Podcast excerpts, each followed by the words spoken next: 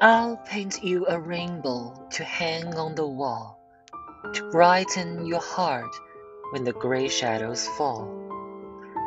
On a canvas of joy outlasting the years, with a soft brush of sweetness to dry all your tears.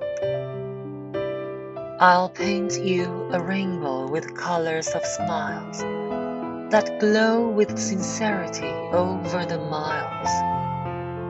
On a palette of words, I will tenderly blend tones into treasures of sunlight and wind.